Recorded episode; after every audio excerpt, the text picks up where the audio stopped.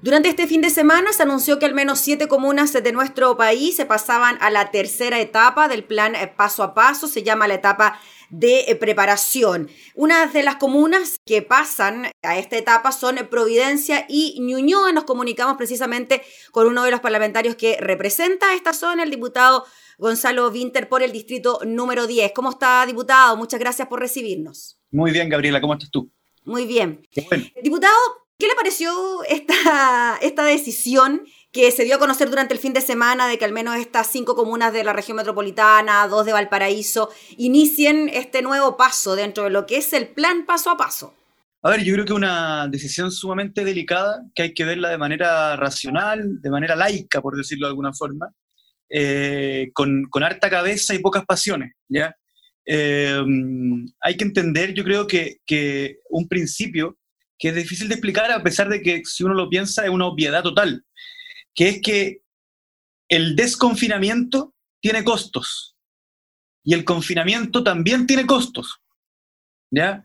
Y hay que ir evaluándolo eh, costo contra costo y no como si uno fuera necesariamente bueno y el otro fuera necesariamente malo, porque es efectivo que la gente puede estar encerrada absolutamente un par de días, una semana, dos semanas, pero no puede estar encerrada 10 años, por ejemplo.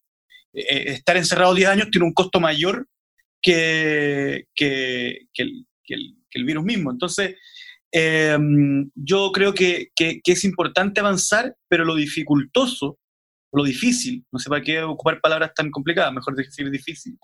Eh, lo difícil es que las señales que entregamos como autoridades, porque cuando tú dices desconfinamiento, de alguna forma estás entregando una señal de relajo.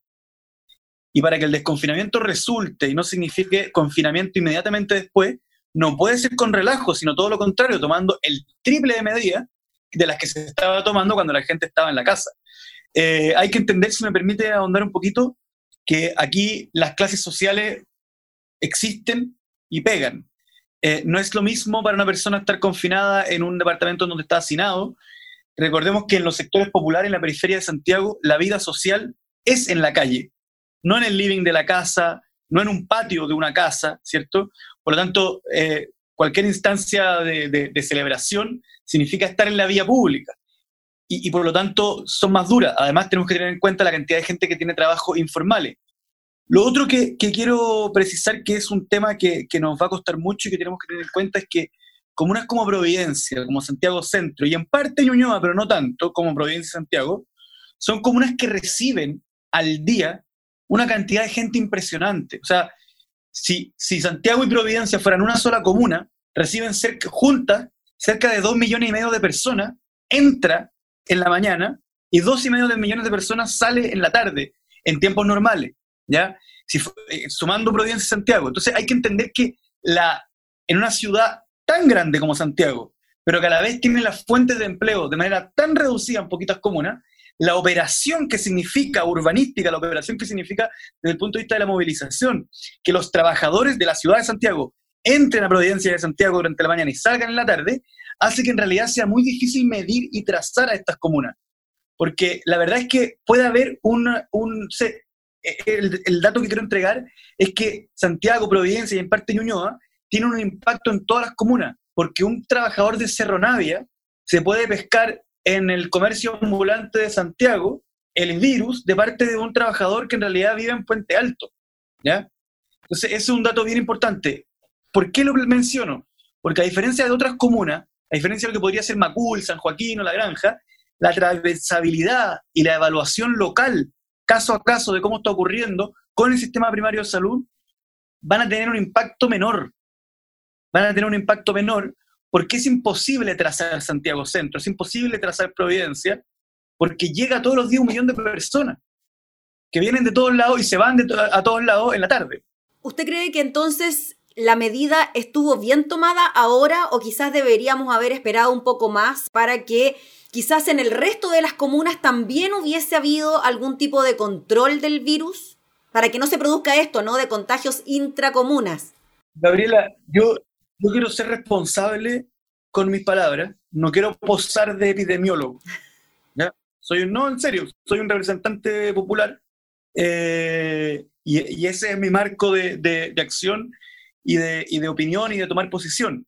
Entonces, si, si era una semana antes, una semana después, es difícil establecerlo. Sí hay que decir que aquí llevábamos una cantidad de meses importantísima y que lo más importante es mantener la trazabilidad, mantener la evaluación local, pero también transmitirle a la ciudadanía que más que nunca tiene que tomar resguardo, que, que, que, el desconfinamiento no significa que se acabó la mascarilla, que se acabó el alcohol gel, sino que, de hecho, la, invitación que yo, le hago a la ciudadanía es que haga los cálculos.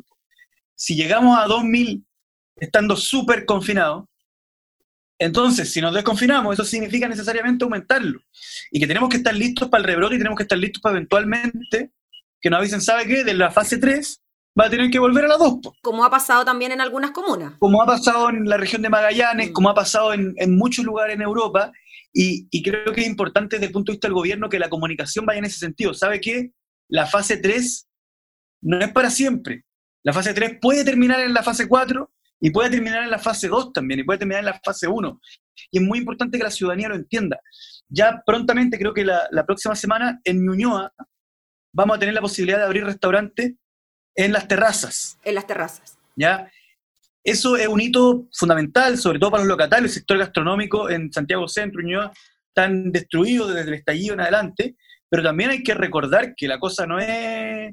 O sea, que si no tomamos los resguardos, vamos a volver y vamos a volver peor. ¿ya? ¿Cómo ve usted ese punto, diputado Winter, de la apertura de las terrazas de los restaurantes? Sabemos que en Ñuñoa y en Providencia hay una gran cantidad de locales, de restaurantes, de comida.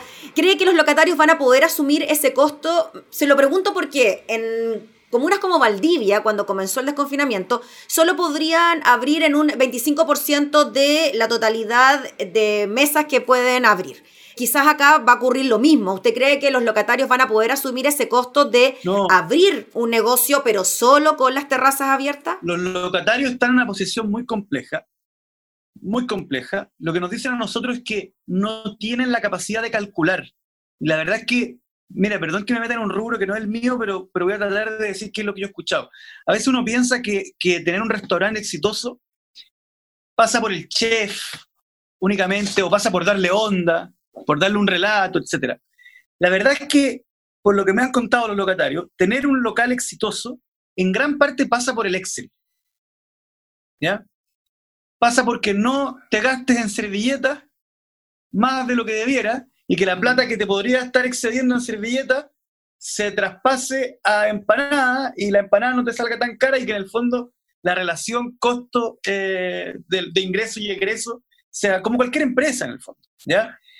¿Qué pasa? Que, un buen empresario, por más pequeño que sea, su éxito en gran parte pasa por su capacidad de planificar cuánto va a gastar y cuánto le va a ingresar por esos gastos. Mm.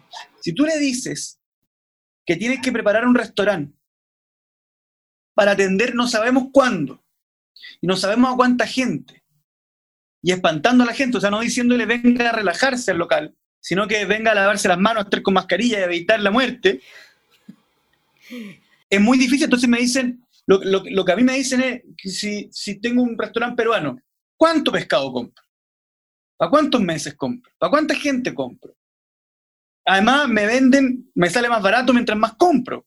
¿ya? Entonces, eso es un problema para, para los restaurantes muy importante. Ahora, mi impresión es que dentro del eje Providencia y Ñuñoa, gran cantidad de los restaurantes se han pasado al delivery y por lo tanto la posibilidad de abrir terrazas igual se convierte en un alivio porque en el fondo la cocina igual está funcionando. Mm. Por lo tanto, e, el abrir la terraza significa principalmente un aumento de la cantidad de clientela que pueden atraer.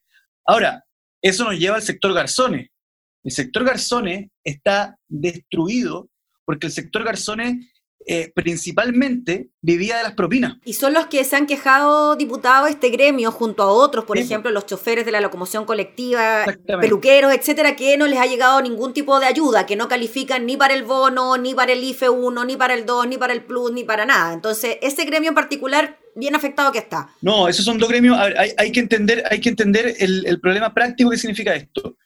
El gremio de los garzones vivía principalmente de las propinas y la reconversión al delivery los deja fuera, en primer lugar. El problema es que, como ganaron plata por las propinas, no califican para el IFE. Pero como no ganaron lo suficiente con las propinas, tampoco califican para el bono clase media. ¿Ya? Entonces está en una situación muy complicada en donde son el sector que se ve más lejano para poder abrir y que el Estado la verdad es que no ha ayudado nada. Y ahí yo sí quiero hacer una crítica muy clara. El diseño de los bonos estuvo muy mal hecho, muy fuera, muy fuera de cómo funciona Chile realmente. Yo he estado toda la semana haciendo operativos con mi equipo, operativo, una cosa bien artesanal, vamos con un computador, personas que no se dedican a eso, a tratar de ayudar a la gente a acceder a lo... Pero no es que nosotros tengamos un acceso privilegiado, es, que llega gente que dice, pero que no sabe lo que es la clave única, que no sabe lo que es el registro social de hogares, que no sabe usar Internet. Eh, y la ayudamos un poco y la cantidad de gente que me queda por sobre los 100 mil pesos que exige el IFE, los 100 mil pesos por persona, pero bajo lo que se exige haber tenido para, la, para los 500 mil, el bono de 500 mil, es realmente dramático y, angustiante. Es muchísima gente. Diputado, en relación a eso, ¿usted cree que los locatarios, quizás los que no se han convertido al delivery, puedan decidir no abrir, previendo quizás el tema de los costos? Y lo último también, las comunas que están en etapa 3, les queda una etapa para pasar, por ejemplo, a un retorno a clases. ¿Cómo ve eso usted en estas comunas que están en 3, que podrían pasar a la etapa 4, que estipula volver al colegio? Vamos, vamos por parte. Sí. Hay, una declaración que yo quiero hacer con toda claridad. Hay gente que piensa que ir a, ir a tomarse, un, ir a almorzar a un restaurante, a la terraza de un restaurante, es un lujo que en el fondo no es urgente, por lo tanto deberíamos prescindir de él. Para Ñuñoa de Providencia eh, es demasiada la gente que vive de eso. Eh, eh, es, de donde se para la olla, es de donde sale la vida. Y además que son comunas que, que giran en torno a eso, porque si tú piensas, no sé, la Plaza Ñuñoa, el eje de Providencia, hasta antes de llegar a la Alameda, etc., los, los bares viven de los restaurantes, el teatro vive de los bares, y así suma y sigue y después viene una tienda, qué sé yo, de, de artículos de ciclismo, pero que en el fondo es el atraer a la gente lo que hace que el comercio surja. Entonces, yo no sería tan insensible como alguna gente, incluso alguna gente de mi sector a veces, que dice, no, no, no, confinamiento total para siempre. Y uno dice, cuidado, cuidado, no es tan fácil, no es tan fácil, ¿ya? Eh, y con respecto a la etapa de al, pasar a clase, ah, y por eso te decía, perdón, que, yo creo que la mayoría de los locatarios sí van a querer abrir. Abrir. ¿Ya? Yo creo que van a querer abrir porque además también tienes que pensar que la mayoría del sector gastronómico hay mucha vocación. No quieren perder su local. No quieren reconvertirse. Porque son, la mayoría son personas que el atender a alguien y decir a esa persona vino a almorzar a mi local y tuvo un gran momento y se fue contento, es parte de su vocación. Entonces no quieren reconvertirse a una, qué sé yo, a, agarrar su negocio y convertirlo en una bodega o en una ferretería. ¿Me, explico? Y el, temor a la quiebra existe, está inminente. La quiebra, está, la quiebra es un fantasma que está rondando a todo, a todo el sector gastronómico eh, de manera permanente. Con respecto al colegio, es una cuestión bien complicada. El ministro ha tenido una insistencia que raya en el absurdo en ocasiones. Eh, o sea, cuando dice, bueno, si podemos ir a votar en los colegios, ¿por qué no ponen a los niños al colegio? Yo no sé si él no entiende bien cómo funciona una votación o no entiende bien cómo funciona un colegio. Un colegio, efectivamente, están 40 niños pegados durante 8 horas hasta que salen al patio y se pegan con otros, no sé, 500 niños. Hay un aspecto que sí es relevante, pero que no tiene que ver con la educación, que es que los niños en la casa también son un problema para los trabajadores y trabajadoras. No me refiero a un problema para ellos, me refiero a que son un un asunto, o sea, problema como sinónimo de asunto, porque a muchos trabajadores hoy día no tienen con quién dejar a los niños. Sí. Y eso se volvió un, un problema real, ¿ya? Eh, y, a veces se abusa en el teletrabajo, cuando se le dice a una persona, bueno, pero en tu casa, relajado, así todo, pero el internet no lo paga el empleador, el escritorio no lo paga el empleador, y la guardería no la paga el empleador. Y, y un niño, por más que esté en tu casa, son un niño, no se puede trabajar con un niño de dos años rondando cerca del cajón de los cuchillos de la cocina. Tenemos uno de tres por acá, diputado. Uno de tres anda por es imposible. No sé si tú estás de acuerdo conmigo, es imposible. Imposible. Es imposible. Eh, te veo muy entusiasmada. Imposible. ya. Eh, ese, ese, ese es un asunto, pero tenemos que resolverlo en tanto tal. Porque el tema de la educación, yo para serle franco, creo que, creo que se puede resolver de otra forma y que no es urgente volver a clase. Mm. Que además que si va a ser una experiencia medio traumática, medio trabada, etcétera, eh, puede tampoco ayudar mucho al proceso de socialización o el proceso de aprendizaje, que son los fundamentales. Eh, así que yo en general eh, estoy más bien muy, muy, muy, muy, muy reacio a la vuelta a clase, pero siempre muy abierto a, debatir sobre las distintas opciones, pero debatir en términos técnicos y no con una obsecación de volver a clase, volver a clase. ¿A tú, con quién está, con quién está el niño ahora? Con mi marido. Ah, pero no pueden trabajar los dos al mismo tiempo. No, es, tengo entrevista ahora, muy bien, lo cuido yo. Después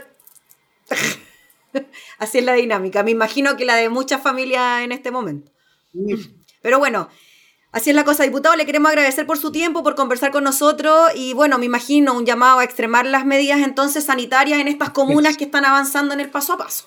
O sea, el llamado que yo le hago a, los vecinos y vecinas de, de nuestro distrito es a que nos tomemos el desconfinamiento no como una fiesta, sino como una tremenda responsabilidad de mantener el paso 3 para no tener que retroceder.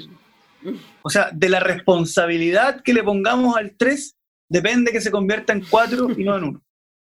Listo, pues nos quedamos con ese mensaje. Gracias, diputado Gonzalo Winter, que esté muy bien. Chao. Chao. El diputado Gonzalo Winter hablando sobre el paso a la etapa de preparación en algunas comunas del país.